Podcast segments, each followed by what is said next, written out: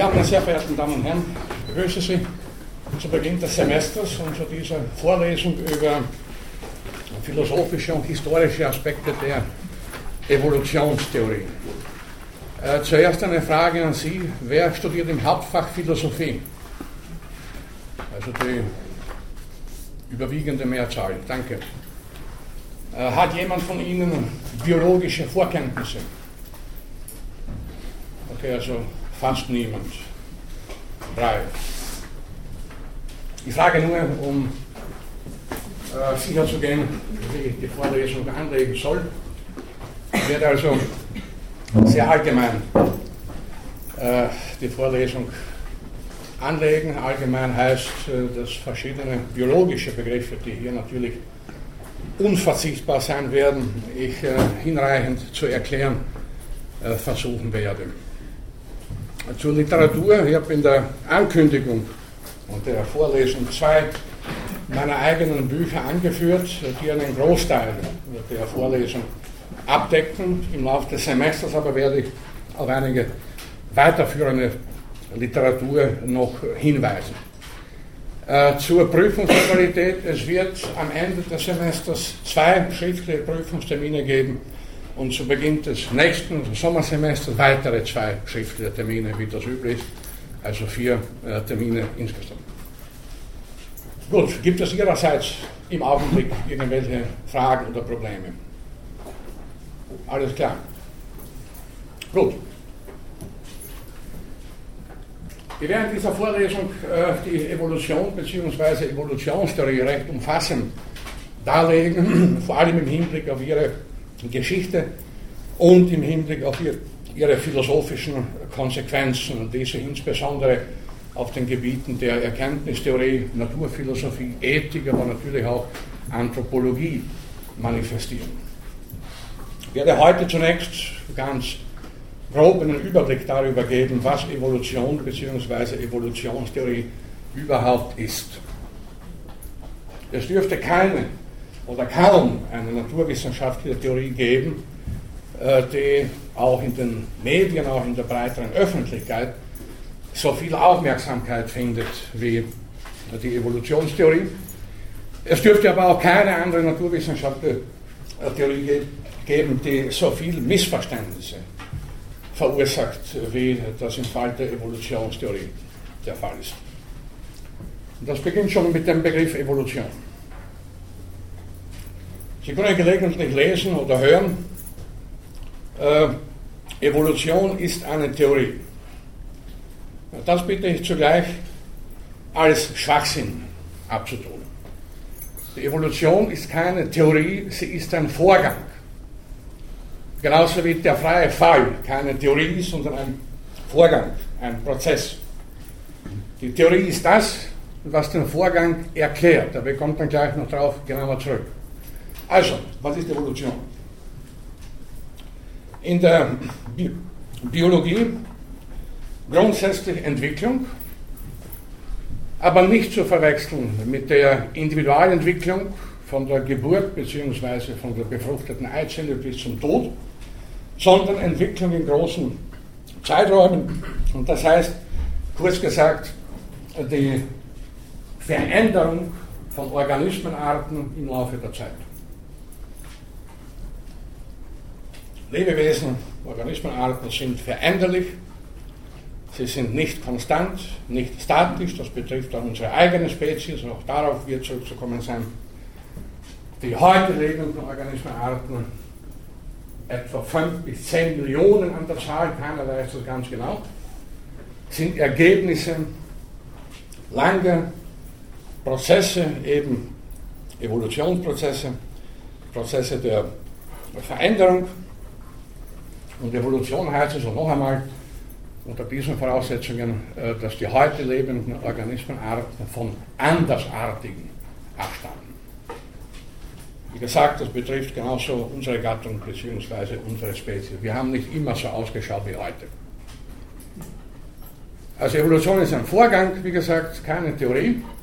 Ein Vorgang, der sich in relativ langen Zeiträumen abspielt und eben dazu führt, dass Lebewesen sich in mehr oder weniger langen Zeiträumen permanent verändern. Es gibt ein Problem, das immer wieder auftaucht, beziehungsweise äh, gegen die Evolution angeführt wird. Wie kann man Evolution beweisen? Es war ja keiner dabei, als die Saurier ausgestorben sind beispielsweise. Es war niemand dabei. Es gibt keine Augenzeugen, als die ersten Vögel entstanden sind. Es gibt keine Augenzeugen für die ersten, frühesten Menschenartigen vor vier oder fünf Millionen Jahren. Und so behauptet man gelegentlich, sei also die Evolution nicht beweisbar. Und das Problem betrifft natürlich alle historischen Vorgänge, das betrifft genauso äh, Vorgänge, Phänomene, mit denen sich die Geschichtswissenschaften ganz allgemein beschäftigen oder die Archäologie. Wir haben auch keine Augenzeugen dafür, als die alten Ägypter ihre Pyramiden gebaut haben. Es gibt keine Augenzeugen mehr für die Kriege, die Napoleon geführt hat. Es gibt keine Augenzeugen für das Mittelalter. Es gibt keine Augenzeugen für die alten Maya und Azteken. In all diesen Fällen, genauso wie bei der biologischen Evolution, sind wir auf die Methode der historischen Rekonstruktion angewiesen. Und die, das betone ich gleich, genauso viel Beweiskraft hat wie verschiedene andere Methoden, vor allem experimentelle Methoden in unterschiedlichen Natur, Naturwissenschaften. Man kann sich das vielleicht äh, mit einem einfachen Beispiel äh, vergegenwärtigen. Äh, aus der Kriminologie ein Mordfall passiert. Das soll ja gelegentlich vorkommen. Äh, man findet eine Leiche. Erschossen, erstochen, wie auch immer. Sonst hat man nichts. Üblicherweise versuchen Mörder ihre Tat zu verdecken und äh, suchen nicht nach Augenzeugen. Wie geht dann der Kriminalist vor? Was macht er zuerst? Er stellt die Identität des oder der Toten fest. Falls ein Ausweis dabei ist, ist das kein Problem. Wenn er nichts dabei hat, dann muss halt äh, in der Umgebung und so weiter herumgefragt werden, wer kann denn das sein? Gut, wenn die Identität feststeht oder gleichzeitig mit dem Feststellen der Identität äh, versucht man die Mordtat als solcher zu rekonstruieren. Wie wurde der Betreffende umgebracht? Was war das für ein Kaliber, falls er erschossen wurde? Wo wird das hergestellt und so weiter? Da wird natürlich das Umfeld der, des Ermordeten rekonstruiert. Und war er verheiratet, geschieden, hatte er Konflikte mit seinem Chef, äh, wurde er erpresst, hat er jemanden erpresst und so weiter und. Ich brauche das nicht weiter ausführen, Sie haben sicher alle genug Krimis gesehen oder gelesen, um zu wissen, wie ungefähr äh, äh, äh die, die Kriminalpolizei ermittelt. Also, Schritt für Schritt wird also der Tathergang rekonstruiert, es wird rekonstruiert, warum diese Mordtat geschah, also das Motiv. Und im günstigsten Fall findet man dann auch den oder die Täter oder die Täterin. Manchmal nicht, gewiss. Äh, der Vergleich hinkt vielleicht, wie die meisten Vergleiche hinken, aber so ungefähr kann man sich jetzt vorstellen, äh, dass die Evolution, dass Evolutionsvorgänge anhand konkreter Quellen, das sind in dem Fall keine ermordeten Personen, sondern Knochen, Fossilien und so weiter und so weiter, rekonstruiert werden. Ein Paläontologe, jetzt ein konkreteres Beispiel, findet zum Beispiel äh, einen Knochen.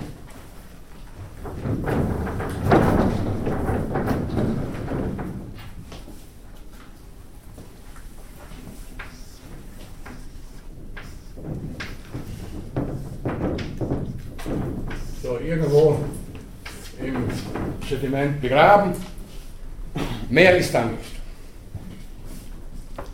Wenn man sich mit Paläontologie beschäftigt, es ist erstaunlich, wie viel aus so einem Stück, das ich hier natürlich nur sehr grob skizziert habe, abgeleitet werden kann. Man kann mal sagen, wenn also der Knochen eine bestimmte Länge hat, hier sogar noch abgebrochen, also wird er etwas länger gewesen sein, dann kann man schon auf die Größe des Tieres schließen. Man kann auch aus der Struktur des Knochens natürlich sehr genau erkennen, war das ein Unter- oder Oberschenkelknochen und kann sich dann den Rest dazu denken. Nachdem alle Wirbeltiere vier Extremitäten haben und auch in der Vergangenheit gehabt haben, kann man schon mal da, davon ausgehen, das war ein Wirbeltier. Kein Fisch, Fische haben bekannt geflossen, ein Säugetier, wie es gewesen sein, oder vielleicht ein Reptil, ein typischer Vierbeiner. Dann kann man das Alter des Knochens bestimmen. Da gibt es sehr präzise Methoden, nicht auf den Tag genau natürlich, aber ungefähr kann man sagen, also das hier ist in Ablagerungen, die 40 Millionen Jahre alt sind, äh, gefunden worden. Man kann eben aus diesem Knochen dann die vier Extremitäten rekonstruieren, daraus die Größe des Tieres ableiten und kann dann etwa und dazu kommen zu sagen, äh, das war ein Tier, das ungefähr den heutigen Nashörnern ähnlich gewesen sein muss. Für eine bestimmte Größe, wenn also der Knochen entsprechend dick, entsprechend stark ist, hat er sogenannte Säulenbeine getragen und eben einen ziemlich äh, massiven, massigen, schweren Körper. Das ist schon ziemlich viel. Natürlich, äh, wie gesagt, kann kein Paläontologe, kein Evolutionsforscher irgendetwas auf den Tag genau rekonstruieren.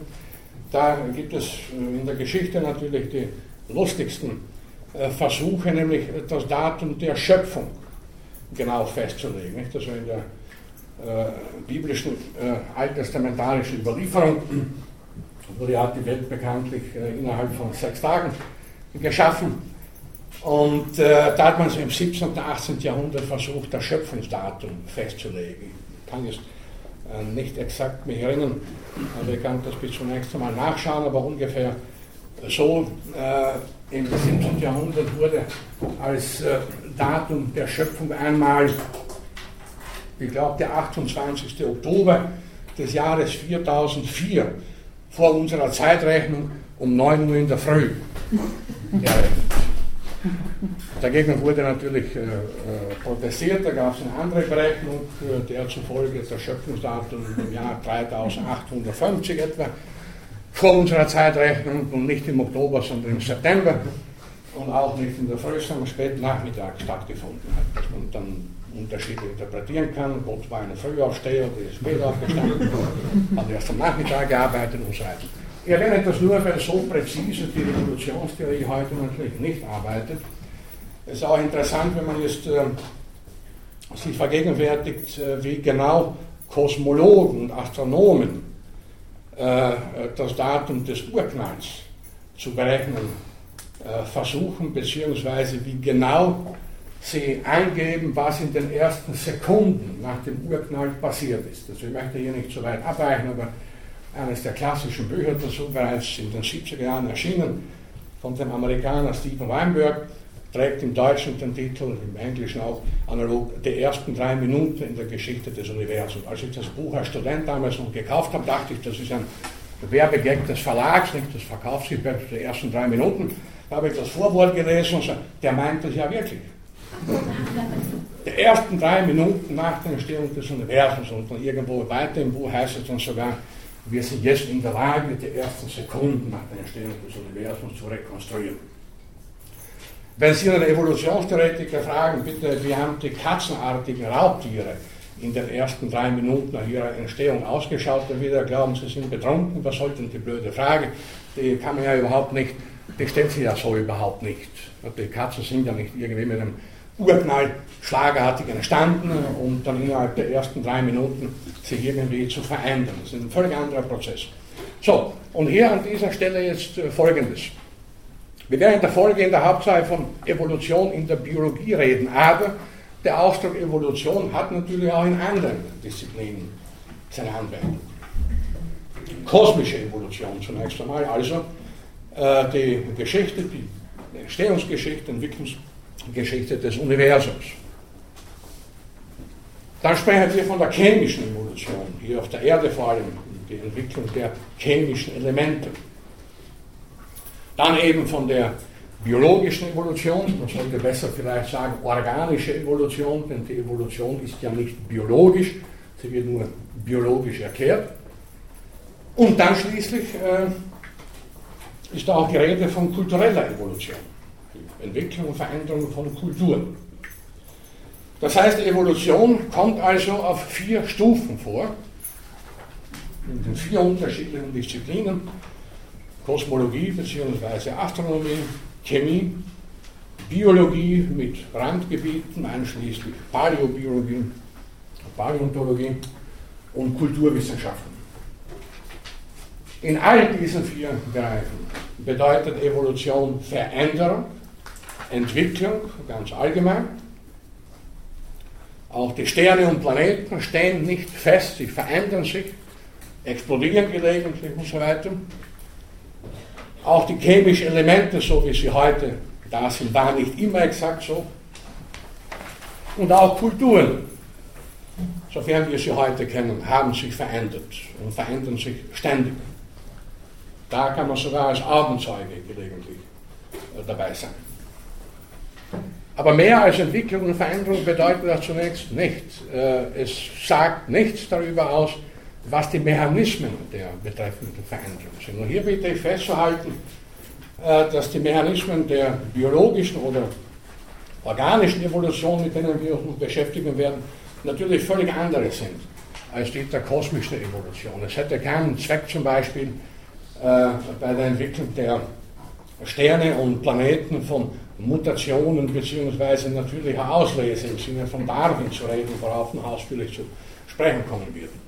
Und was kulturelle Evolution betrifft, äh, haben wir auch wieder ganz spezifische Mechanismen der Veränderung vor uns, die sich nicht äh, durch biologische Mechanismen allein hinreichend erklären lassen, sondern eben darüber hinaus noch eine bestimmte Eigendynamik entwickeln. Also Evolution ist überall, so kann man sagen, aber sie vollzieht sich auf unterschiedliche Art und Weise. Ich habe also vorhin äh, darüber gesprochen, äh, dass sich Evolution sehr wohl beweisen lässt, nicht im Sinne äh, der klassischen physikalischen Beweise, so wie sie den freien Fall beweisen können. Unter bestimmten gegebenen Umständen fallen Gegenstände immer automatisch hinunter, wenn sie fallen gelassen werden. Und das können wir täglich, wenn wir nichts anderes zu tun hätten, hunderte Male überprüfen. Das gilt immer und überall. Experimente dieser Art können wir in der Evolution, und ich beschränke mich hier also jetzt auf die biologische Evolution, natürlich nicht durchführen. Wir können nicht die Entstehungsgeschichte und das Aussterben der Dinosaurier im Experiment nachmachen. Das geht zeitlich nicht, das geht überhaupt nicht. Wir können sie höchstens im Computer simulieren oder im Zeitraffer, bitte, da gibt es ja zahlreiche Filme inzwischen, Dokumentationen und so weiter über den Untergang der Saurier. Man kann das also im Film nachvollziehen, aber das ist kein Experiment, das ist eine Simulation bzw. eine Abbildung. Nur im Kleinen kann man natürlich in der Evolution auch äh, äh, Experimente machen, die klassischen dazu Mutationsexperimente, also man setzt Organismen irgendwelchen bestimmten chemischen Substanzen und so weiter aus und schaut, wie sie sich unter diesen Umständen verändern und dann kann man schließen, dass unter gegebenen Umständen auch in der Vergangenheit ähnliche Veränderungen stattgefunden haben werden. Und hier ist aber ein sehr wichtiges Prinzip hinzuweisen, das auf den englischen Geologen Charles Lyell zurückgeht. Einer der Vorläufer des Evolutionsdenkens, einer der äh, Vorläufer Darwins gewissermaßen, ich werde darauf später zurückkommen. Lyell formulierte das sogenannte Aktualitätsprinzip, das ist bitte Erkenntnis- und wissenschaftstheoretisch für die Evolutionstheorie von, von, von ungeheurer Wichtigkeit. Aktualitätsprinzip, beziehungsweise wörtlich uh, uh, Principle of Actual Causes, im Prinzip der aktuellen Ursachen. Das heißt, in Kurzform gesagt, Vorgänge, die in der Gegenwart beobachtet werden können, werden sich in der Vergangenheit unter entsprechenden ähnlichen gleichen Umständen ebenso abgespielt haben. Also wenn wir heute beobachten können, dass durch starke Windeinwirkung irgendwo Sand abgetragen wird, ein einfaches Beispiel, dann können wir davon ausgehen, dass, sofern die physikalischen Gesetzmäßigkeiten die gleichen waren, vor 500 Millionen Jahren das genauso war. Der starke Wind und Stürme Sand abgetragen.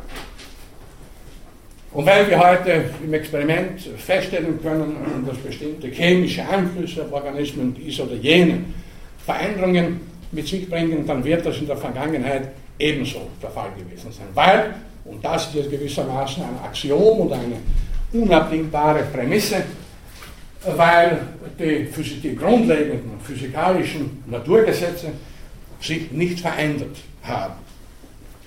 Und das Gravitationsgesetz, die Gesetze des freien Falls und so weiter, die waren vor 15 Millionen Jahren und noch früher natürlich genauso wirksam wie heutzutage. Aber wie gesagt, die eigentlichen Abläufe der Evolution der Organismen kann man natürlich nicht experimentell äh, zeigen, sondern wie gesagt durch die Methode der historischen Rekonstruktion, die eben in allen Disziplinen ihre äh, Anwendung findet, die sich mit historischen Vorgängen beschäftigen, im weitesten Sinne also Geschichtswissenschaften.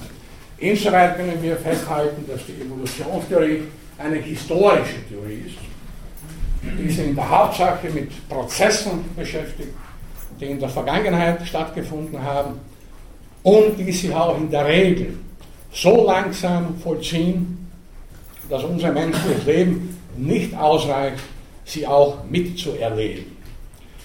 Und das war auch einer der Hauptgründe, warum sich die Evolutionstheorie, die Idee der Veränderung der Art überhaupt so spät in der Geschichte etablieren konnte, warum nicht schon viel früher darauf kam, nicht erst im 19. Jahrhundert. Weil Evolution offensichtlich dem gesunden Menschenverstand eigentlich widerspricht, weil wir sie nicht sehen können. Was wir sehen, ist ja, dass eine Katze immer nur kleine Katzen hervorbringt und nicht Krokodile. Und dass aus dem Ei einer Taube wieder eine Taube schlüpft und nicht ein Strauß. Also die Wiederkehr des ewig Gleichen gewissermaßen. Das sehen wir. Können wir beobachten.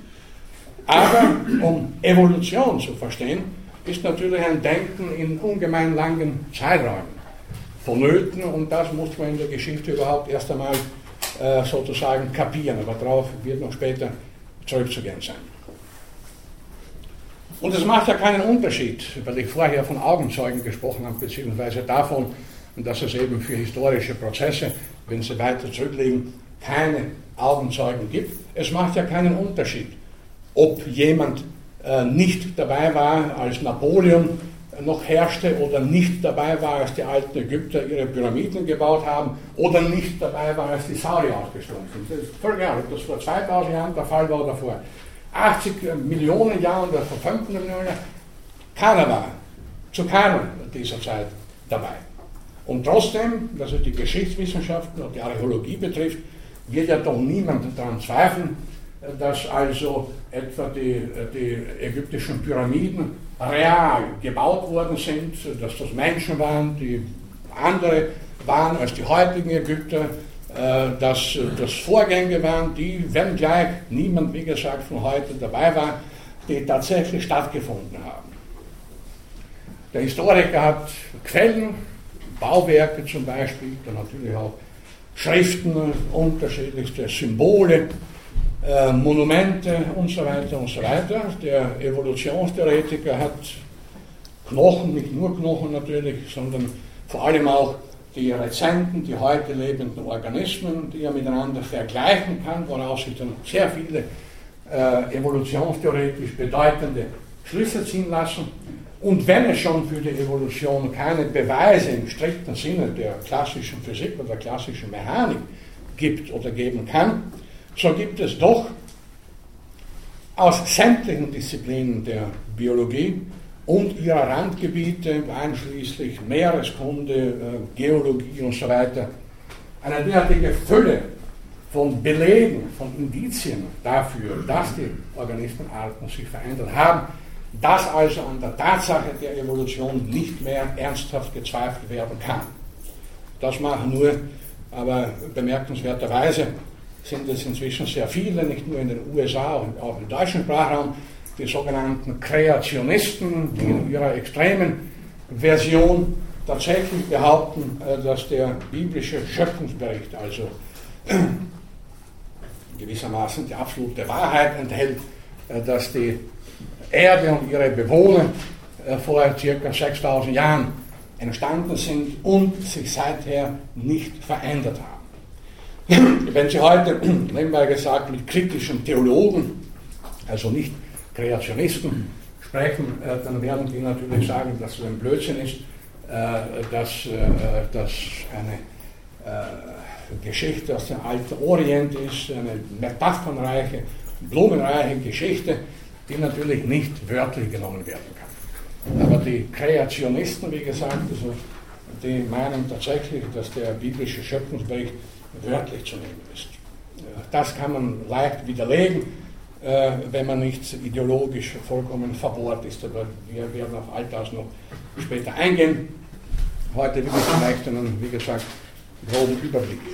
Also Evolution lässt sich aus unterschiedlichsten Disziplinen, aus unterschiedlichsten Einzelerkenntnissen der Biologie und ihrer Nachbargebiete äh, sehr gut belegen. Und es gibt dazu innerhalb der Naturwissenschaften keine seriöse Alternative. So, was bedeutet jetzt Evolutionstheorie? Das ist ja auch der Titel der Vorlesung. Was ist das für eine Theorie? Auch hier gibt es immer wieder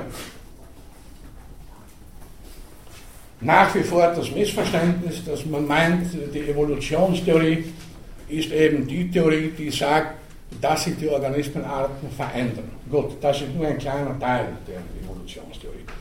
Genau gesagt ist eine Theorie dann eine Evolutionstheorie innerhalb der Biologie ist, wenn sie folgende drei Fragen beantwortet bzw. folgende drei äh, Probleme behandelt. Erstens die Frage also, hat Evolution stattgefunden? Die Antwort darauf ist ein klares Ja. Wie gesagt, aufgrund unzähliger Belege, auf die ich hier nicht näher eingehe, die können Sie in jedem besseren äh, Biologielehrbuch und in jeder Einführung in die Evolutionsbiologie nachlesen. Da gibt es genug Literatur dazu. Also Evolution hat stattgefunden. Die erste Frage, mit der sich die Evolutionstheorie befasst, ist damit eindeutig beantwortet. Aber das allein wäre noch keine Evolutionstheorie, sondern wichtig ist vor allem die Beantwortung der zwei folgenden Fragen. Und zwar zunächst die sogenannte Ablauffrage. Das heißt, wie verläuft Evolution? Wie hat sie sich abgespielt und spielt sie immer noch ab, sie ist ja nicht abgeschlossen. Diese Frage enthält eine ganze Reihe von Teilfragen. Erstens, oder wenn Sie sich das so notieren, erstens äh, hat Evolution stattgefunden, zweitens, wie sind die Abläufe, dann kommt das jetzt 2a. Verläuft die Evolution langsam oder schnell? Das ist eine alte Kontroverse in der Evolutionsbiologie, die auf das 19. Jahrhundert zurückgeht, äh, die heute im Wesentlichen als abgeschlossen gelten kann, weil sich Evolution mit unterschiedlichem Tempo abspielt. Ja, sie kann tatsächlich relativ schnell sich vollziehen, als auch relativ langsam. Was heißt denn das konkret? Relativ langsam oder sehr langsam, wenn Sie so wollen, sind Evolutionsvorgänge, wie sie durch die sogenannten lebenden Fossilien belegt werden. Das sind Tier- oder Pflanzenarten, die sich gegenüber ihren Vorfahren im Laufe vieler Jahrmillionen kaum verändert haben. Das sind beispielsweise ganze Gruppen von, von Organismen wie die Skorpione. Die Skorpione sind eine sehr alte äh, Tiergruppe, ungefähr 280 bis 300 Millionen Jahre alt, äh, die sich im Laufe dieses Zeitraums nicht nennenswert verändert hat. In der Tat ja, aber nicht im Großen. Also ein Beispiel für eine sehr langsame Evolution. Auch die Krokodile sind sogenannte Dauerbrenner in der Evolution und etliche andere Beispiele mehr. Ein schönes Beispiel für eine sehr schnelle Evolution äh, ist eine Gruppe von Fischen, die, die sogenannten Buntbarsche in den ostafrikanischen Seen, vor allem im Viktoriasee. Der Viktoriasee hat ein geologisches Alter von etwa 750.000 Jahren. Beachten Sie bitte, vorher sprachen wir von Jahrmillionen. Hier reden wir nur von ca. 750.000 Jahren. Äh, man hat gerade diese Fische, die in ungefähr 700 oder 800 Arten äh, vertreten sind, etliche davon wurden inzwischen schon ausgerottet, sehr genau studiert. Also ein Beispiel für eine sehr schnelle Evolution. Es müssen etwa in den Viktoriasee vor 350 bis 400.000 Jahren äh, bestimmte Fische, die die Vorfahren der heutigen Buntbarsche sind, eingewandert haben und in diesem sehr kurzen Zeitraum, also für die evolutionstheoretische Begriffe sehr kurzen Zeitraum von ungefähr 400.000 Jahren, sind dann 700 oder 800 oder vielleicht noch mehr Arten von Fischen entstanden. Das sind gewissermaßen zwei Extreme. Nicht? Also auf der einen Seite haben wir von 200, 300 Millionen Jahren gesprochen, in denen sich bestimmte Organismenformen kaum verändert haben. Und hier reden wir von ein paar hunderttausend Jahren, in denen eine ungeheure, eine sehr große Artenfülle entstanden ist, beziehungsweise sich also entwickelt hat. Und das Fischen gibt es dann unterschiedlichste äh, Zeitmaße für die Evolution wie schon gesagt, die Evolution läuft nicht immer nach dem gleichen Tempo ab. Das hängt nicht zuletzt zusammen von ökologischen Umständen. Also das war 2a. Evolution langsam und kontinuierlich oder schnell. 2b. Gibt es Evolutionsgesetze? Die Antwort darauf lautet nicht im Sinne strenger physikalischer Gesetze, wie gesagt, Gravitationsgesetz, Gesetze des freien Falls und die ganzen Gesetze der klassischen Mechanik, Hebelgesetze und so weiter. Nein, nicht in diesem Sinne. Es gibt allerdings bestimmte Regelmäßigkeiten. Ein einprägsames Beispiel. Es gibt drei verschiedene Arten von Füchsen unser europäischer Rotfuchs, den Sie alle kennen, genauso kennen Sie alle zumindest aus den Medien, den Polarfuchs und dann den Wüstenfuchs oder Fennec. Alle drei haben unterschiedlich lange Ohren. Der Fennec sehr lange, also überproportional wie ein sehr kleiner, ein kleiner Fuchs.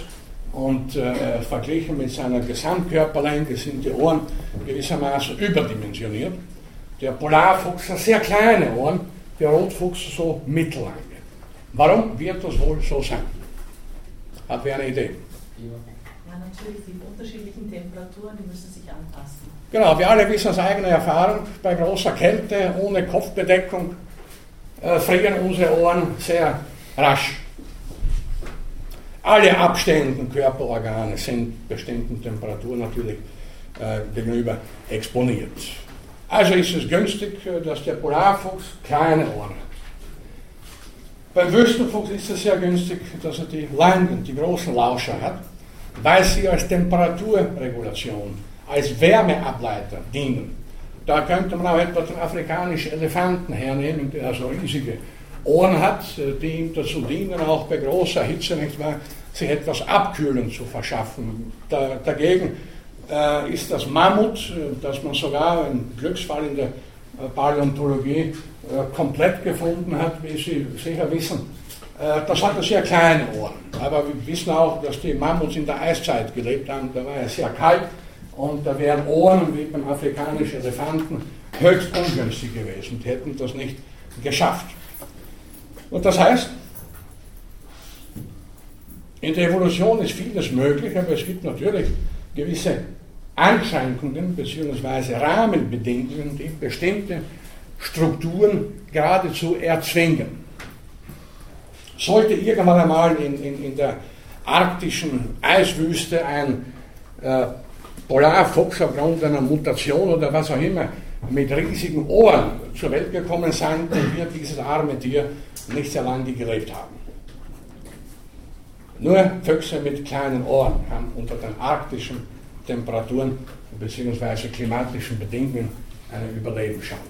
Also, wenn es auch keine strikten Gesetze im Sinne der Physik, der klassischen Physik zumal, in der Evolution gibt, so gibt es doch bestimmte Regelmäßigkeiten, äh, die insbesondere äh, im Zusammenhang mit ökologischen Umständen erklärbar sind. Und eines kann man vielleicht als grundlegendes Gesetz der biologischen Evolution formulieren, nämlich das Prinzip der Irreversibilität bzw. Nichtumkehrbarkeit der Entwicklung also plakativ ausgedrückt, die Straßen der Evolution sind Einbahnstraßen, Geisterfahrer sind nicht zugelassen. Dass sich aus einem Vogeln, Vögel stammen bekanntlich von Reptilien ab, wieder gewissermaßen nach rückwärts, ja, mit den gleichen Schritten, mit denen der Vogel sich entwickelt hat, nach rückwärts wieder ein Reptil entwickelt, das ist ausgeschlossen. Aber das Prinzip gilt auch in, in anderen äh, Bereichen der Geschichte, auch in unserer, also in der Menschheitsgeschichte gibt es auch kein Zurück. Das ist, es gibt zwar Katastrophen, Krisen und so weiter und Vernichtungen, aber es gibt nie exakt den gleichen Weg zurück. Also dass jetzt äh, irgendeine Kultur, irgendeine der vielen heutigen Kulturen Schritt für Schritt genau äh, zurückgehen wird zu ihrem Ausgangspunkt vor zum Beispiel 5000 Jahren, und das ist praktisch aus unterschiedlichen Gründen nicht anzunehmen bzw. praktisch ausgeschlossen. Also Irreversibilität, Nichtumkehrbarkeit der Entwicklung. Äh, vielleicht wird ein oder andere von Ihnen äh, da hellhörig und sagen, ja, was ist mit den Parasiten? Sind das nicht Gegenbeispiele? Sind das nicht typische Beispiele für eine Rückentwicklung, wenn Sie denken vor allem an die ganzen unangenehmen ekelhaften äh, Entoparasiten, irgendwelche Spulwürmer und so weiter, deren, deren äh, Gesamtorganismus praktisch nur noch auf den Fress- und Geschlechtsapparat reduziert ist, ist das nicht ein Beispiel für Rückentwicklung. Nein, ganz im Gegenteil, es ist ein ganz gutes Beispiel für Nichtumkehrbarkeit, weil die Parasiten nämlich nicht Rückschläge sozusagen auf die Vergangenheit sind, sondern hochspezialisierte äh, Lebewesen, das heißt, Resultate oder vorläufige Endresultate von sehr komplexen Entwicklungsprozessen im Laufe derer Organe reduziert worden sind, aber Reduktion bedeutet nicht Umkehrbarkeit. Das heißt, die heutigen Parasiten, die heutigen Spulwürmer und was es da alles gibt, äh, schauen anders aus als ihre stammesgeschichtlichen Vorfahren. Ähm, also, Reduktion gibt es, aber das ist nicht zu verwechseln mit Umkehrbarkeit. Also noch einmal, die Abläufe der Evolution äh, sind nicht nach rückwärts sozusagen, nach rückwärts hin aufzulösen. Äh, metaphorisch, plakativ gesagt, der Pfeil der Evolution weist niemals zurück, sondern immer nur nach vorne. Also das war zwei A und B. A, gibt es, hat Evolution stattgefunden? Ja. Äh, wie verläuft sie langsam oder kontinuierlich? Äh, C, na, Moment, also 1a, 1 war, hat Evolution stattgefunden, ja, 2a, wie verläuft sie langsam oder schnell? Beides kann der Fall sein. 2b gibt es Evolutionsgesetze, bedingt, vor allem eben äh, das Prinzip der Irreversibilität oder Nichtumkehrbarkeit. Und 2c wäre die Frage, wie hängen die heutigen Organismenarten stammesgeschichtlich, verwandtschaftlich miteinander zusammen? Das ist die umfassendste aller Fragen in dem Bereich, die bei weitem nicht hundertprozentig beantwortet ist. Im Bereich vieler, vor allem wirbelloser Tiere, gibt es viele Streitfragen welche Organismengruppen mit welchen wie weit verwandt sind. Also da wird man noch viele Jahre oder Jahrhunderte damit zu tun haben, bis diese Fragen im Detail beantwortet äh, sind.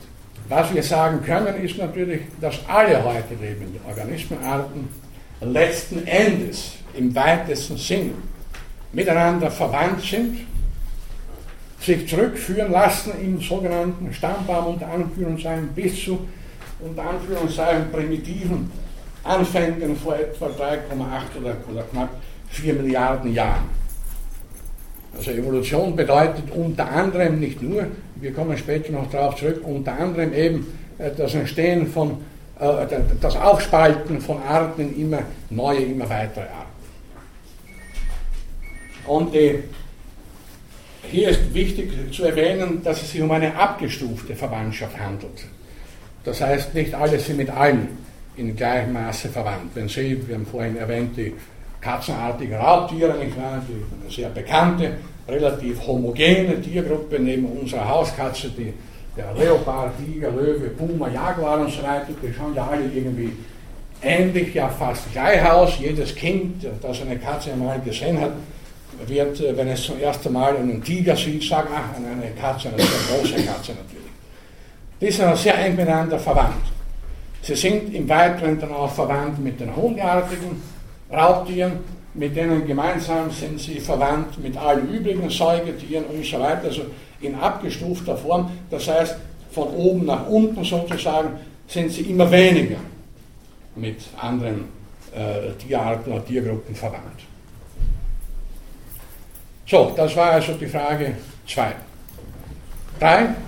Dritte Frage, die jede Evolutionstheorie zu beantworten hat, eine sehr schwierige, sehr komplexe Frage.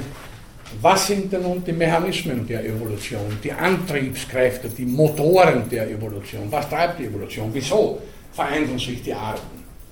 Warum war es nicht so, dass, wie es der biblische Schöpfungsbericht suggeriert, irgendwann einmal so und so viele Arten entstanden sind und so geblieben sind, wie sie von Anfang an waren? Warum findet Evolution statt? Das ist die eigentliche, äh, äh, ja, die, die, kausale Frage in der Evolutionstheorie, die immer wieder nach wie vor auch im Detail äh, viel Kopfzerbrechen bereitet. Wenn ich sage, dass hier nach wie vor äh, Kopfzerbrechen äh, vorliegt und wenn ich vorhin sagte, dass etwa die Rekonstruktion der Verwandtschaften und Beziehungen bei weitem noch nicht abgeschlossen ist, dann bitte ist das kein Hinweis darauf, dass die Evolutionstheorie insgesamt auf schwachen Beinen steht. Also deswegen, weil viele Fragen im Detail nicht oder noch nicht beantwortet sind, ist die Theorie als Ganzes ja nicht falsch. Die Tatsache der Veränderung der Organismenarten bleibt, auch unabhängig davon, wie wir sie erklären, beziehungsweise unabhängig davon, welche konkrete Theorie eben diese äh, erwähnten Fragen beantwortet. Also ist die Evolutionstheorie gewissermaßen eine offene Theorie, offen in dem Sinne, dass, wie gesagt, äh, eine Fülle von Fragen, eine Fülle von Aspekten noch eine, auf, auf eine Antwort warten. Was aber noch einmal nicht gegen die Evolutionstheorie als solche spricht. Ich darf wiederholen, eine Theorie, die als Evolutionstheorie gelten soll, hat drei Fragen zu beantworten. Hat Evolution stattgefunden? Eindeutig ja, aufgrund, wie gesagt, unzähliger Belege und Indizien. Zweitens, wie verläuft Evolution? Langsam oder schnell? Beides kann der Fall sein, wie gesagt. Äh, äh, dann gibt es Gesetzmäßigkeiten der Evolution, es gibt Regelmäßigkeiten und es gibt ein Prinzip, das man als Gesetz im strengeren Sinne formulieren kann, eben äh, das Prinzip der Irreversibilität oder Nichtumkehrbarkeit der Entwicklungsprozesse und dann äh, Teilfrage C im Bereich der zweiten Frage, äh, die Frage nach den verwandtschaftlichen, nach den genealogischen Beziehungen der Organismenarten untereinander. Und die dritte Frage eben, was sind die Mechanismen, die Triebkräfte der Evolution? Werden diese Frage noch später zurückkommen, vor allem wenn wir dann die äh, Evolutionstheorie von Charles Darwin und seinen Zeitgenossen beziehungsweise dann spätere Theorien äh, kurz äh, besprechen werden. Habe vorhin erwähnt, es gibt so circa 5 bis 10 Millionen heute lebender, also rezenter Organismenarten. Dann mag, das mag Sie vielleicht überraschen, wieso weiß man das nicht näher. Also wir fliegen ja längst zum Mond, oder zumindest einige von uns waren schon auf dem Mond. Wir können über die, den gesamten Planeten mit, mit komplizierten, mehr oder weniger komplizierten Technologien kommunizieren, E-Mails verschicken und so weiter und so weiter. und wissen aber nicht, wie viele Organismenarten es überhaupt gibt. Das ist eigentlich eine, ein Skandal der Menschheit und ein Skandal für die Biologie, während viele Biologen immer noch darüber streiten, was eine Art überhaupt ist, äh, wissen sie nicht, wie viele es überhaupt gibt. Äh, bekannt sind, das darf ich vielleicht so für die Nichtbiologen unter Ihnen nachtragen, äh, bekannt und äh, einigermaßen beschrieben sind heute knapp zwei Millionen Tier- und Pflanzenarten, auch eine gewaltige, eine gewaltige Zahl. Wenn Sie sich vorstellen, ist äh, für jede Organismenart, sagen wir, eine Art wie den Steinmarder oder eine andere Art Honigbiene oder eine Art wie den Ginkgobaum. Für jede Art äh, liefert man eine knappe Beschreibung auf einer Seite, nicht auf einer Webseite, sondern auf einer klassischen Papierseite. Dann sind das zwei Millionen Seiten. Stellen Sie sich vor, wie viele Bücher das wären, wenn jeder Band, sagen wir, 1000 Seiten hätte. Also schon eine sehr respektable Bibliothek. Und dabei wären das nur sehr kurze und knappe Beschreibungen. Über viele Arten weiß man tatsächlich nicht wesentlich mehr, als was man in ein paar Zeilen äh, schreiben kann. Aber das sind nur die bekannten Arten. Das ist ungefähr zwei Millionen.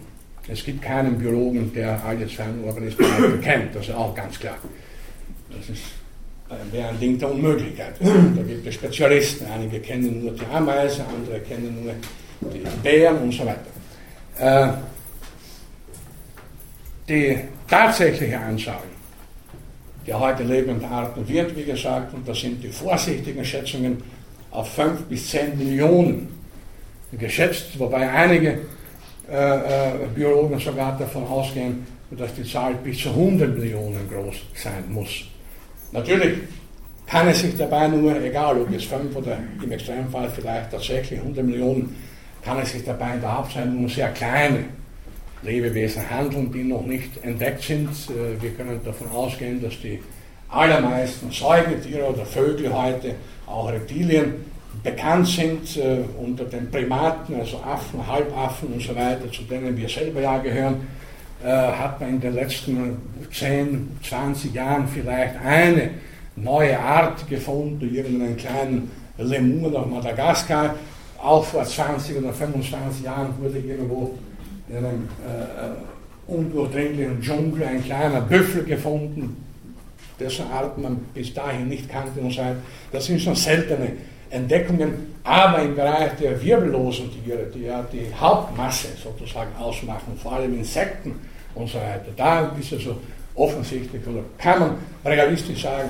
äh, dass äh, die größte Zahl noch unentdeckt ist. Wieso kann man das so genau sagen, wenn man nicht weiß, wie viele es gibt? Und da gibt es sehr äh, äh, präzise Berechnungen, äh, paradoxerweise muss man sagen, nämlich mit der Geschwindigkeit, mit der Lebensräume vernichtet werden, werden auch Organismenarten vernichtet und man kann eben gerade aus deren Vernichtung relativ realistisch hochrechnen, wie viele es äh, gibt oder gegeben hat.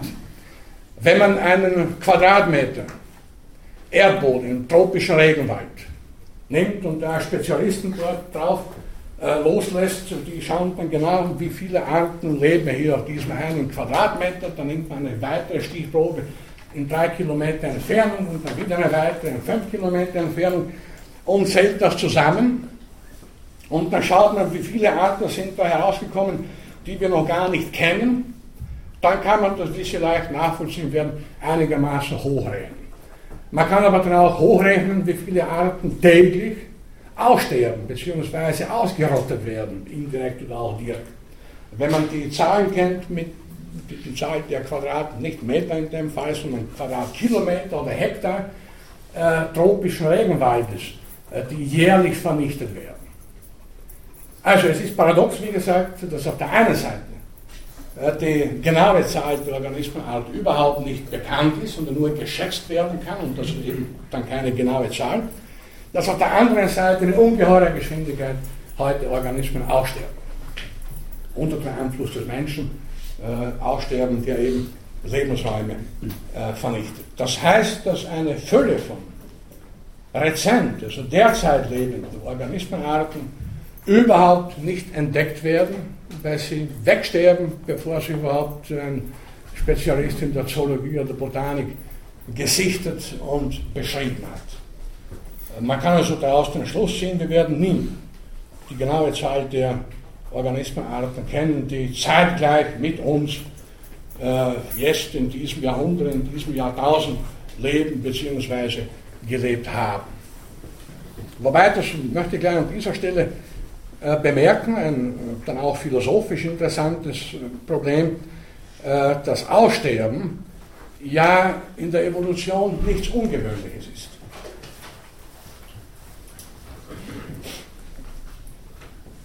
Paläontologen schätzen, und das ist eine nur sehr grobe Schätzung, die aber schon auch eine gewisse realistische Grundlage hat, dass im Laufe der Evolution, für die wir ungefähr 3,8 Milliarden Jahre veranschlagen müssen, dass im Laufe dieser 3,8 Milliarden Jahren insgesamt etwa 500 Millionen bis zu einer Milliarde Organismenarten entstanden und wieder ausgestorben sind. Das heißt, die Zahl der im Laufe der Erdgeschichte insgesamt ausgestorbenen Organismenarten ist wesentlich höher als die, die heute leben, unabhängig davon, wie sich da, in welchem Bereich sich da deren Schätzungen äh, bewegen. Es gibt sogar Evolutionsbiologen, die meinen, dass 99,99999 Prozent aller Organismenarten, die hier gelebt haben, wieder ausgestorben sind. Was uns natürlich schon insoweit hellhörig machen muss, als wir dann, falls wir daran glauben, und es ist auch hier eine Alternative nicht mehr ernsthaft möglich, dass wir eben auch eine Organismenart sind, ob nicht uns dann auch irgendwann äh, das Aussterben bevorsteht.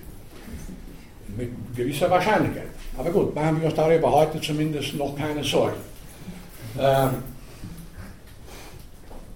Evolution bedeutet also, auf der einen Seite, wie ich zu Beginn sagte, Veränderung, auf der anderen Seite aber nicht als Gegenteil, sondern gewissermaßen als unabdingbare Begleiterscheinung, auch Vernichtung, Aussterben. Leben heißt sterben, sagte etwa schon Friedrich Engels, und Evolution bedeutet Aussterben, so können wir sagen. So wie der Einzelorganismus nicht für alle Ewigkeit existiert, sondern irgendwann einmal stirbt, wenn auch die Zeitspannen da höchst unterschiedlich sind. Es gibt Bäume, die ein paar tausend Jahre alt werden können. Und da gibt es die sprichwörtlichen und auch die tatsächlichen Eintagsfliegen, die zwar etwas länger als einen Tag leben, aber nur ungefähr drei Wochen alt werden. Das sind sehr traurige äh, äh, äh, Kreaturen. Und dazwischen halt alle möglichen Lebensspannen bei Menschen und das wird also in unserer Zivilisation immer höher, aber natürlich nicht unbegrenzt. Äh, derzeit also Johannes Hesters wird 107 Jahre alt im Dezember, falls es erlebte Wünsche sind. Äh, das ist schon ja, geradezu eine Provokation, könnte man sagen, die jedenfalls, äh, das Alter jedenfalls weit über dem statistischen Durchschnitt liegt und auch einigermaßen darüber, was die meisten Menschen real, unabhängig vom statistischen Durchschnitt, erleben. Und dann gibt es leider äh, Einzelindividuen, die äh, gleich in den ersten Lebenstagen Lebenswochen äh, von der Natur sozusagen hinausgewiesen werden. Gut, also das Individuum ist sterblich, das brauche ich nicht weiter zu begründen. Und auch Arten sind vergänglich. Wenngleich hier bitte keine äh, identischen Prozesse vorliegen. Das Aussterben der Arten ist nicht dasselbe wie das Sterben von Individuen.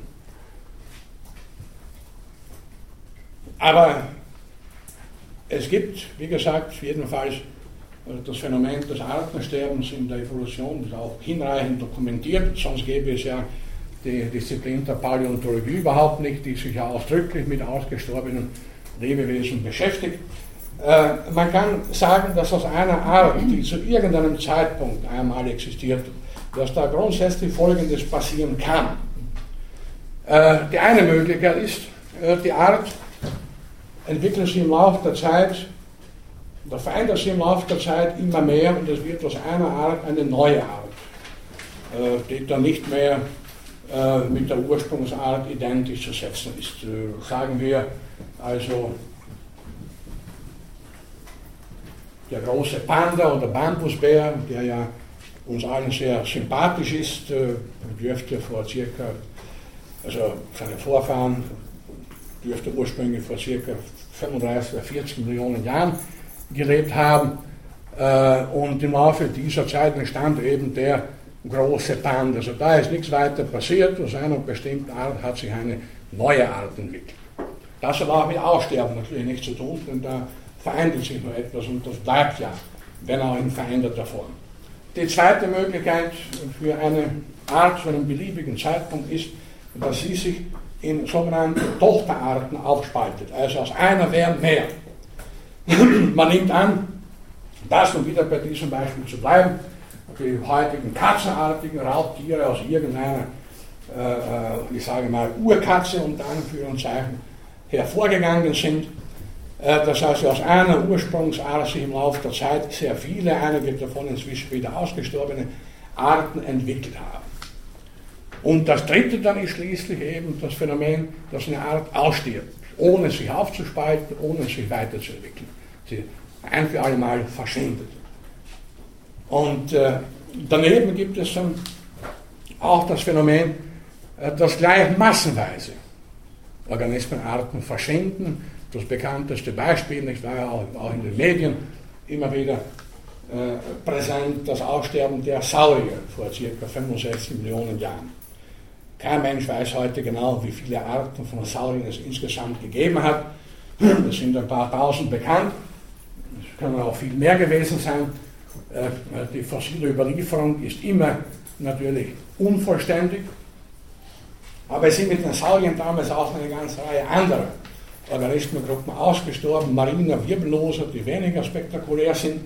Das war also ein Prozess, den man als Massenaussterben bezeichnet, äh, in, dem, in dessen Verlauf also eine ganze Organismengruppe oder mehrere Gruppen mit unterschiedlichen Arten ein für alle Mal verschwinden.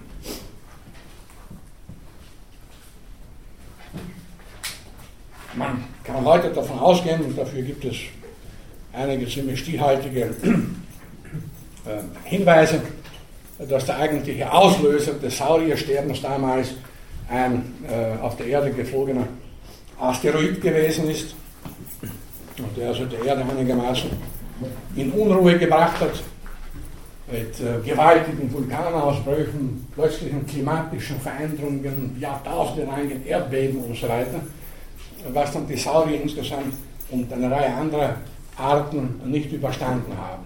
Worauf aber, äh, was damit aber auch schon gesagt ist, nämlich, dass dieses Aussterben der Saurier nicht ein Phänomen war, das plötzlich und schlagartig aufgetreten ist. Es war also nicht so, äh, da sagen wir um 16.15 Uhr der Asteroid auf der Erde geflogen kam und um 17.30 Uhr der letzte Saurier seinen Geist ausgehaucht hat, sondern das war ein Aussterbeprozess, der sich über Jahrtausende, über viele Jahrtausende lang gezogen hat. Und es war das auch gleich nebenbei das Aussterben der Saurier keineswegs die größte Katastrophe in der Evolutionsgeschichte, die bisher bekannt ist, sondern vor ca. 270 Millionen Jahren, also wesentlich früher schon, fand nachweislich eine Katastrophe statt, über deren Ursachen man noch streiten kann, äh, bei der schätzungsweise 85% aller damals existierenden Arten ausgestorben sind. Schon diese wenigen Hinweise äh, mögen zeigen, dass, wie schon gesagt, das Aussterben in der Evolution im Kleinen, also das Aussterben einzelner Arten, als auch im Großen, das Massenaussterben, von vielen Arten, mehr oder weniger gleichzeitig. Ein Phänomen ist, das die Evolution gewissermaßen begleitet, also nichts Ungewöhnliches, eher die Regel als die Ausnahme darstellt. Wenn wir dann, und das sind dann schon Fragen, die in den Bereich der ökologischen Ethik und so weiter hineingehen, wenn wir dann heute feststellen, dass unter dem Einfluss des Menschen Arten, unzählige Arten verschwinden, dann wäre das so gesehen zunächst einmal überhaupt nichts Ungewöhnliches. Das ist ja immer passiert. Ja, immer Arten ausgestorben. Was regen wir uns denn auf, wenn derzeit auch Arten aussterben, wenn auch mit ungeheurer Geschwindigkeit. Denn der Einfluss des Menschen ist ja zumal in der technologischen Zivilisation heute ein sehr, sehr schneller und sehr effektiver. Hier muss man natürlich gleich auf einen Unterschied hinweisen, dass alle Arten, die vorher, vor dem Auftreten des Menschen ausgestorben sind, äh, aufgrund unterschiedlicher natürlicher Ursachen äh, ausgestorben sind und nicht unter dem Einfluss einer anderen singulären Art. Also die Saurier hat nicht irgendeine eine Säugetierart vernichtet, die systematisch bejagt, sondern das waren, wie gesagt, völlig andere Ursachen. Äh, die Situation jetzt, wir können heute auch von einem Massenaussterben reden. Äh, die Situation heute unterscheidet sich eben grundlegend von früheren Aussterbeprozessen. Deswegen, weil hier eine einzelne Art, eben Homo sapiens, wir äh, den anderen Organismenarten auf den Pelz rücken und also einen Aussterbeprozess eingeleitet haben, und zwar schon vor langer Zeit, der eben in der Evolutionsgeschichte seine Präzedent, keinen Präzedenzfall hat. Also die Ursachen des heutigen Aussterbens sind völlig andere als die des Aussterbens in früheren Zeiten. Aber das hier nur ist gewissermaßen am Rande. Äh, noch einmal, Evolution bedeutet also Veränderung, die permanente Veränderung äh, im Laufe mehr oder weniger langer, danke schon, äh, Zeiträume. Sie bedeutet aber eben auch äh, Aussterben, das Vernichten von Arten. Äh, man könnte hier schon an dieser Stelle sich irgendwie in metaphysische oder zumindest allgemein philosophische Gedanken verlieren und sagen, naja, es muss wohl so sein, äh, Altes muss Neuem Platz machen. Und damit also sich die Säugetiere entwickeln konnten, mussten ja die Saurier verschwinden. Nach allem, was wir heute wissen, gab es zwar Säugetiere schon im, im, im Zeitalter der Dinosaurier, aber die waren relativ kleine, Spitzmaus-ähnliche Formen. Äh, die Saurier haben alle ökologischen Nischen besetzt gehalten. Sie, haben, sie waren Sumpfbewohner, Steppenbewohner, in den Ozeanen gab es Saurier, gab Flugsaurier, also da konnte sich also eine andere, größere also Tiergruppe mit größeren äh, Tieren kaum entfalten. Das ist sicher richtig. Wir können spekulieren, wenn die Saurier nicht ausgestorben wären, dann wären wir heute nicht hier. So gesehen haben wir ja Glück gehabt, dass damals der Asteroid auf der Erde geflogen kam und den Reptilien den Gar ausmachte. Und wir könnten sagen, ja, das war gut so, nicht? das ist ausgestorben, dann begannen sich die Säugetiere zu entfalten, dann wurden aus den kleinen äh, Spitzmäusen dann größere und dann kamen irgendwann die Pferde und die Rinder und die Schweine und Elefanten und Katzen und so weiter, Primaten nicht zuletzt. Und dann trat der Mensch auf und all das verdanken wir dem Umstand, dass die Reptilien ausgestorben, die Saurier ausgestorben sind. Ja, das ist natürlich eine äh, sehr spekulative und durch nichts, durch nichts äh, zu untermauernde äh, Behauptung oder Überlegung. Denn das würde bedeuten, dass es da so ein, eine Absicht in der Evolution gibt. Die Saurier waren ja lang genug da, 150 Millionen Jahre, jetzt Schluss, jetzt sollen andere drankommen. Hm? So spielt die Evolution sicher nicht ab. Sondern hier gilt eher, das kann man gleich äh, auch schon festhalten, hier gilt eher eine Art Lotteriespiel. Also einige haben Pech, andere haben Glück. Die meisten Pech eigentlich. Nicht? Der Lotto 645 gewinnen ja den Haupttreffer immer nur einige ganz wenige. Wenn überhaupt heute Doppeljackpot, falls Sie spielen, können Sie schon gespannt sein. Äh, die Wahrscheinlichkeit, dass einer von Ihnen oder ich äh, gewinnen, ist leider sehr gering. Aber irgendeiner wird vielleicht das losziehen.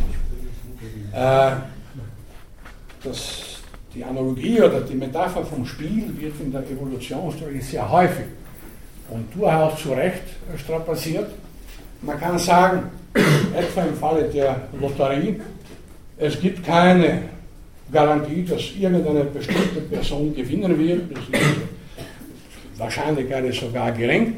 Nur, falls sie gewinnen wollen oder zu den Glücklichen zählen, muss eine Voraussetzung schon gegeben sein, nämlich dass sie überhaupt mitspielen. Dass sie heute gewinnen werden, ist unwahrscheinlich. Falls sie aber nicht mitgespielt haben, werden sie sicher nicht gewinnen. Das ist übertragen auf die Evolution bedeutet, äh, es ist fast alles möglich, wie im Lotto. Fast alles, nicht alles. Man kann Pech oder man kann Glück haben.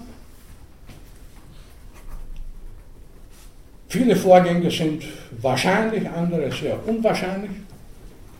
Es gibt aber keine Garantien irgendetwas. Das heißt, dass die Saurier ausgestorben sind, war nichts als ein blöder Zufall für die Saurier.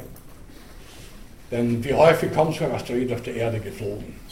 Und zwar einer dieser Größe. Nicht? Also, den hat man gut rekonstruiert, weil es da entsprechende Krater gibt auf Yucatan in Mexiko und so weiter. Das muss etwas sehr Gewaltiges gewesen sein. Seither ist so etwas nicht auf der Erde geflogen gekommen, das heißt 65 Millionen Jahre ungefähr sind verstrichen und, das Ereignis hat sich noch immer nicht in ähnlicher Form wiederholt. Glücklicherweise wollen wir hoffen, dass noch weitere Zeit verstreicht, bis wieder so ein Brocken auf der Erde geflogen kommt. Also nichts als ein dummer Zufall gewissermaßen. Ein unwahrscheinlicher Zufall sogar, allerdings mit ungeheuren Wirkungen. Nicht? deswegen, dass dann die Saurier als Folge des Asteroideneinschlags ausgestorben sind, konnten sich dann tatsächlich die Säugetiere entfalten, aber das war nicht vorgesehen. Das war gewissermaßen lediglich ein Nebenprodukt der Katastrophe. Also man kann sagen, Glück oder Pech, wie im menschlichen Leben. Ich habe vorhin Johannes Hesters erwähnt, der wird 107 Jahre alt, da gibt es so als Gegenbeispiel. Sie können sich erinnern, voriges Jahr, Anfang Juni, ist ein Airbus der französischen Linie Air France in den Atlantik gestürzt mit 220, also alle Passagiere und Besatzung waren natürlich tot. Und was mir bei der Gelegenheit anfällt, ist, das wurde damals auch berichtet, unter den Toten ein sechs Monate alter Säugling dabei war, der ja von der ganzen Katastrophe am allerwenigsten vorher mitbekommen haben wird. Jetzt könnte man natürlich beginnen, ja, existenzphilosophische Überlegungen anstellen. Dieser Kleine, der noch bevor er überhaupt die Welt äh, wahrnehmen konnte, wurde er auch schon hinweggerafft und dann ist Johannes Hester, der immer noch keine Ruhe gibt. Nicht alles, was ihm hätte passieren können, und viele Menschen tatsächlich leider passiert allerdings nicht alles gleichzeitig, denn das ist nicht möglich. Also, äh, er wurde nicht erschlagen, nicht erschossen, nicht erwürgt, nicht ertränkt, nicht erhängt, nicht heruntergestoßen, nicht überfahren. Äh, er hatte keine tödliche Krankheit, nichts. Na, ist das gerecht? Nicht, der Kleine, sechs Monate ist alt geworden, kam er äh, das Licht der Welt erblickt, gibt es ihn schon nicht mehr und der 107-Jährige lebt immer noch. Ja, das ist eben eine falsche Fragestellung. Der eine hatte Glück, der andere Pech. Es hätte auch völlig anders kommen können, natürlich. Und äh, das Beispiel ist durchaus anwendbar, wenn auch jetzt äh, in äh, etwas veränderter Form, auf die Evolution. Äh, Glück oder Pech, natürlich sind das ist anthropomorphe Begriffe, klar. Äh, man dürfte eigentlich in der Evolution nicht einmal von Glück oder Pech reden, sondern allenfalls von Zufall. Für Glück oder Pech impliziert schon irgendwie Wertungen. Nicht? Das Pech ist was Negatives, Glück ist was Positives. In der Evolution, wir werden noch später darauf zurückkommen, unter philosophischem Gesichtspunkt in der Evolution gibt es nichts Positives oder Negatives. In unserer Wahrnehmung gibt es diese Wertungen. Es gibt keine hässlichen und keine schönen Tiere. Wir können bestimmte Tiere schön empfinden oder elegant oder irgendwie imposant und so weiter. Das ist keine evolutionäre Kategorie. Natürlich ist uns der große Panda wesentlich sympathischer als äh, die äh, schwarze Mamba, eine äußerst gefährliche und giftige Schlange in Afrika, ganz klar. Und es ist uns äh, eine Hauskatze im Allgemeinen wesentlich sympathischer als irgendein Spulwurm, auch das ist verständlich. Und wir finden äh, einen Kanarienvogel in der Regel schöner oder die meisten von uns finden den schöner als eine Erdkröte. Aber das sagt nichts über die Natur, nichts über die Evolution aus, sehr wohl aber über unser Empfinden, das ja auch wieder Produkt der Evolution ist, aber damit greife ich schon viel zu weit vor. Wir kommen darauf später zurück. Ich erwähne das bei der Gelegenheit deswegen, weil wir natürlich nur unsere Sprache zur Verfügung haben und nicht davon Abstand nehmen können, auch Dinge zu bewerten. Wir sind wertende Lebewesen. Wir können schön, schön oder hässlich empfinden, gut oder böse. Aber, wie gesagt, diese Kategorien sind unsere Kategorien und haben in der Evolution nichts verloren. Da gibt es weder das Gute noch das Böse, weder das Schöne noch das Hässliche, sondern nur alles das, was sich vorübergehend bewährt, sonst gar nichts. Wenn man die Frage aufwerfen würde und um eine möglichst kurze Antwort bemüht wäre, ja, was überlebt in der Evolution, und zwar immer nur vorübergehend, denn für, e, auf ewig äh, existiert keine Art, ist die kürzestmögliche, kürzestmögliche Antwort eben, ja, das, was sich unter den gegebenen, jeweils gegebenen Umständen bewährt. Der Polarfuchs mit den kurzen Ohren und der Fennec mit den langen Ohren. Das heißt aber nicht, dass das jetzt die äh, optimalen, für alle Zeiten gültigen Lösungen sind. Falls es einmal dazu kommen sollte, und das ist durchaus möglich im Laufe langer Zeiträume, dass die Sahara, äh, dass es in der Sahara nicht mehr heiß, sondern sehr kalt wird, dann hat der Fennec Pech gehabt. Nicht? Aufgrund der Irreversibilität wird er es nicht schaffen, die Ohren langsam zurückzuentwickeln, bis sie ganz klein werden, wie beim Polarfuchs, sondern er wird äh, früher oder später, eher früher als später aussterben. Also es gibt, das können wir auch gleich als eine Regelmäßigkeit oder ein, ein, ein allgemeines Prinzip der biologischen Evolution festhalten. Es gibt in der Evolution keine Patentlösungen. Es gibt keine Lösungen für jeden einzelnen Fall, keine Lösungen für immer, sondern immer nur vorübergehende Lösungen. Heutzutage ist ja äh, nicht zuletzt unter dem Einfluss von Kardinal Schönborn und seinen berühmten Papieren der New York Times vor fünf Jahren häufig die Rede von sogenannten Intelligent Design oder intelligenten Plan, der also in der Evolution äh, stattfinden oder wirksam sein soll. Ich darf die restliche Viertelstunde noch dazu verwenden, ein wenig äh, darauf Aufmerksamkeit zu widmen. Also, moderne Theologen wie Kardinal Schönborn, endlich klar, Evolution hat stattgefunden, das können wir nicht mehr leugnen. Ich meine, die Schöpfungsgeschichte ist eine Metapher. Also da, wir wollen nicht mehr den alten Kampf, Kirche und, und, und Wissenschaft. Aber es muss hinter der Evolution einen Planer geben. Einen intelligenten Designer oder intelligenten Planer. Wenn also schon Gott nicht die Erde und die Lebewesen innerhalb einer Woche erschaffen hat, sondern sich die Evolution tatsächlich so vollzieht, wie es die Biologen und Paläontologen rekonstruieren, so muss man doch davon ausgehen, dass es einen Plan geben muss, den wir vielleicht nicht im Einzelnen durchschauen, der aber doch äh, in der, hinter der Evolution gewissermaßen stecken muss. Das ist ein verlockender Gedanke, denn die drei Beispiele, die drei Füchse, die kurzen, mittellangen und langen Ohren, könnte ja ein Anhänger des Konzepts des Intelligent Design als ein Beleg für seine Auffassung strapazieren und sagen, ja natürlich haben die Füchse diese unterschiedlichen, unterschiedlich langen Ohren, weil es ja eben einen Plan gibt. Nicht? Also der intelligente Planer hat dafür gesorgt, dass in den, äh, in den heißen Wüsten die Ohren länger sind als in, der, als in, den gemäßigten Zonen und in, äh, in, in der Arktis. Nur hat diese Erklärung unter Anführungszeichen einen Haken. Sie entspricht nicht einer wissenschaftlichen Erklärung, sondern schafft ein zusätzliches Problem, nämlich den intelligenten Planer. Wer ist das? Wie geht der vor? Wie, wie, wie soll ich den erklären?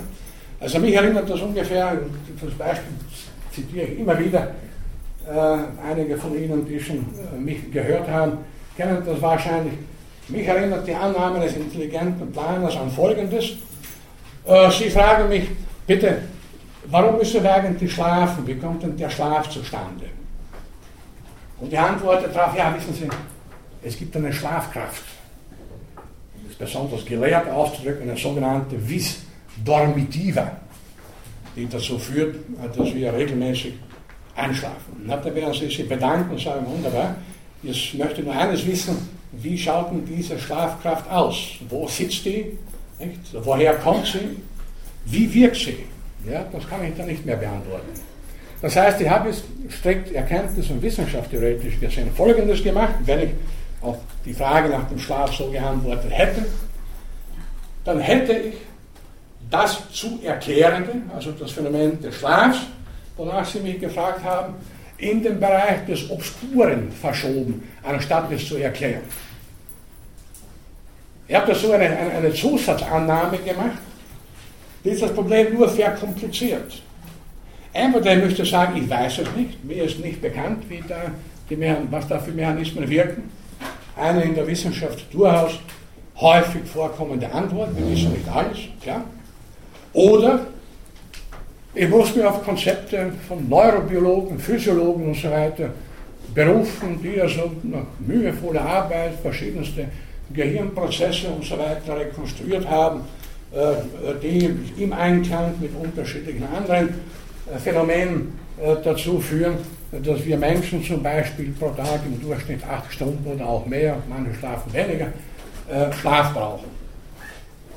Jetzt das Beispiel übertragen auf, den, auf das Konzept des intelligenten Planers. Wie gesagt, wenn ich nochmal die drei Füchse hernehme und werde gefragt, wieso haben die so äh, kurze oder so lange Ohren? Also ja, das ist, weil der intelligente Planer es so wollte, nicht wahr? Weil das so besser funktioniert. Dann habe ich halt das Problem, wer ist der intelligente Planer?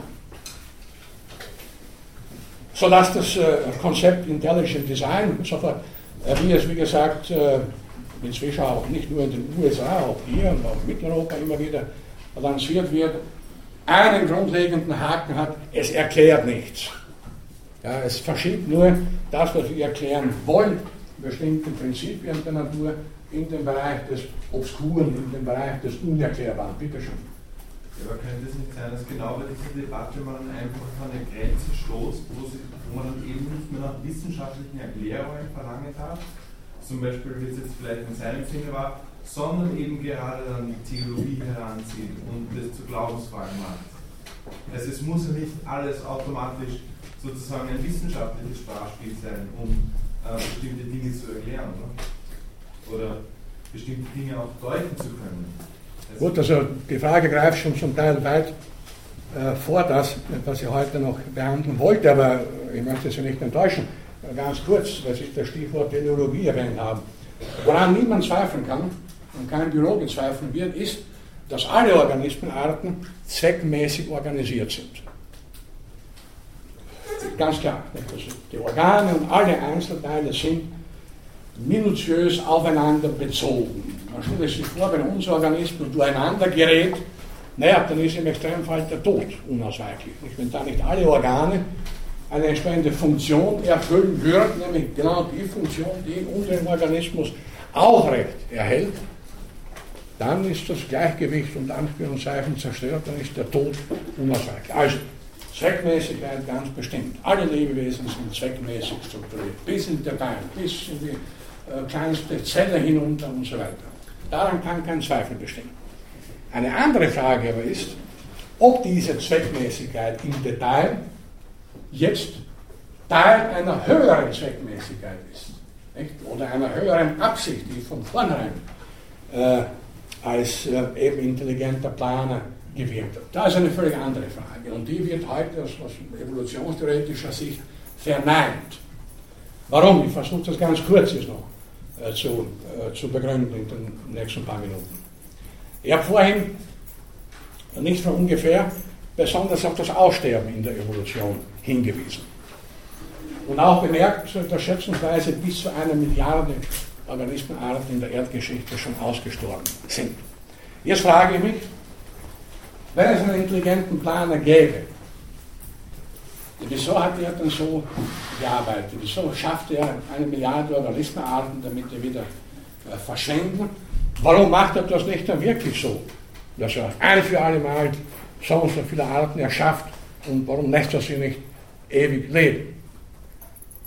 Ähm, wir kommen in ein Problem hinein, das, wie gesagt, zu einem späteren Zeitpunkt noch behandelt werden wird müssen, äh, als eine der, der ganz gravierenden philosophischen Konsequenzen des Evolutionsdenkens.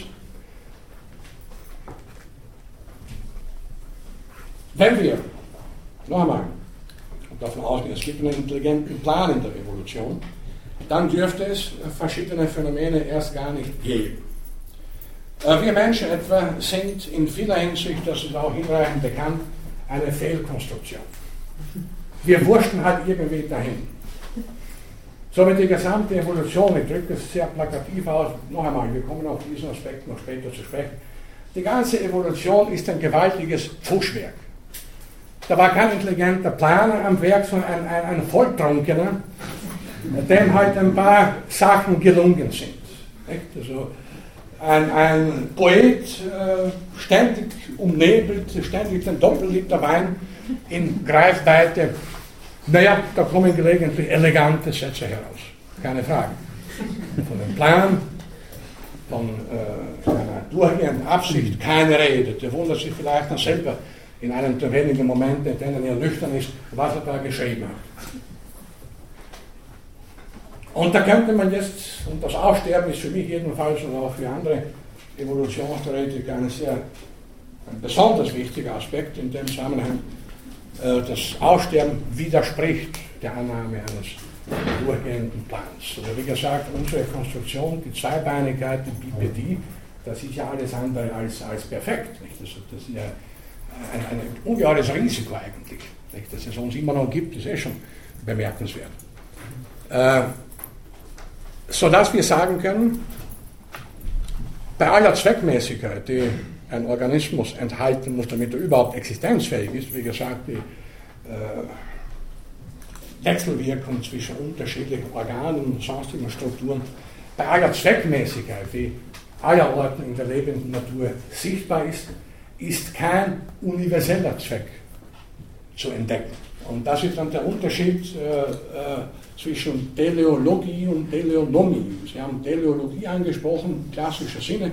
Seit Aristoteles ist das äh, ja, die Lehre vom Zweck, aber im Weiteren äh, die Annahme, es gibt eine universelle kosmische Zweckmäßigkeit. Alles, was hier auf der Erde etwa geschieht, folgt letzten Endes einem universellen kosmischen Zweck, einer kosmischen Absicht. Äh, in der Biologie bzw. Evolutionstheorie wird hingegen nur der Ausdruck Teleonomie strapaziert. Teleonomie heißt ja Zweckmäßigkeit im Kleinen, aber nicht geordnet durch eine universelle Teleologie, sondern entstanden lediglich unter gegebenen Randbedingungen. Es geht ja gar nicht anders. Nicht? Also beispielsweise, äh, dass äh, im Wasser lebende Wirbeltiere, Fische zumal, aber auch andere, wenn Sie denken an Wale, Delfine, Seekühe und so weiter, die haben doch alle in der Regel einen länglichen, torpedoartigen, seitlich etwas abgeplatteten Körper. Na, da braucht man keinen intelligenten Planer dazu. Eine andere Konstruktion kann sich im Wasser nicht bewähren. Äh, stellen Sie sich einen Haifisch vor als Würfelkonstruktion. Der kommt ja nicht vom Fleck im Wasser. Sollte es so jemals gegeben haben, dass da eine unglückselige Mutante, so ein Hai als Würfel zur Welt kam und der wurde nicht alt. Der wurde hinweggerafft, bevor er überhaupt seine Kiemen bewegen konnte. Also es geht nicht anders. Das ist der, der ganze, das Zauberwort gewissermaßen. Äh, nur das, was sich bewährt, und zwar vorübergehend bewährt, äh, hat auch bestimmte Überlebensmöglichkeiten. Noch einmal vorübergehend, weil sich ja auch die Rahmenumstände ändern. Wenn wir in einer konstanten Welt leben würden, dann gäbe es auch keine Evolution. Aber auch die Umwelten von Lebewesen verändern sich ständig, nicht nur unter Beeinfluss des Menschen, auch in früheren Zeiten, bevor der Mensch auftrat, gab es unterschiedliche Klimaschwankungen und so weiter und so weiter. Also nirgends etwas Konstantes. Und das erzwingt dann auch natürlich bestimmte Veränderungen oder eben führt zu Vorgängen des Aussterbens.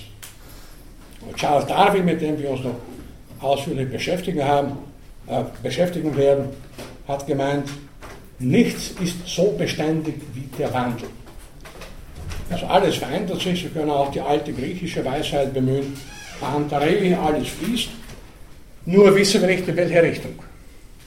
Das ist alles in Bewegung, aber wie gesagt, ohne irgendeinen vorgegebenen Plan oder ohne irgendeine Absicht. Soweit ungefähr wollte ich heute jetzt also einen groben einführenden Überblick äh, äh, geben. In der Folge werden wir uns ein wenig mit der Geschichte des Evolutionsdenkens beschäftigen, mit der Frage was waren die Hindernisse der Evolution, warum hat man nicht so früh an Evolution gedacht und so weiter. und werden dann die angedeuteten, auch in, äh, in der Vorlesung beschreiben, angedeuteten philosophischen Fragen der, des Evolutionsdenkens behandeln, erkenntnistheoretische, ethische, naturphilosophische Aspekte, aber einige davon wurde jetzt ja schon hingewiesen.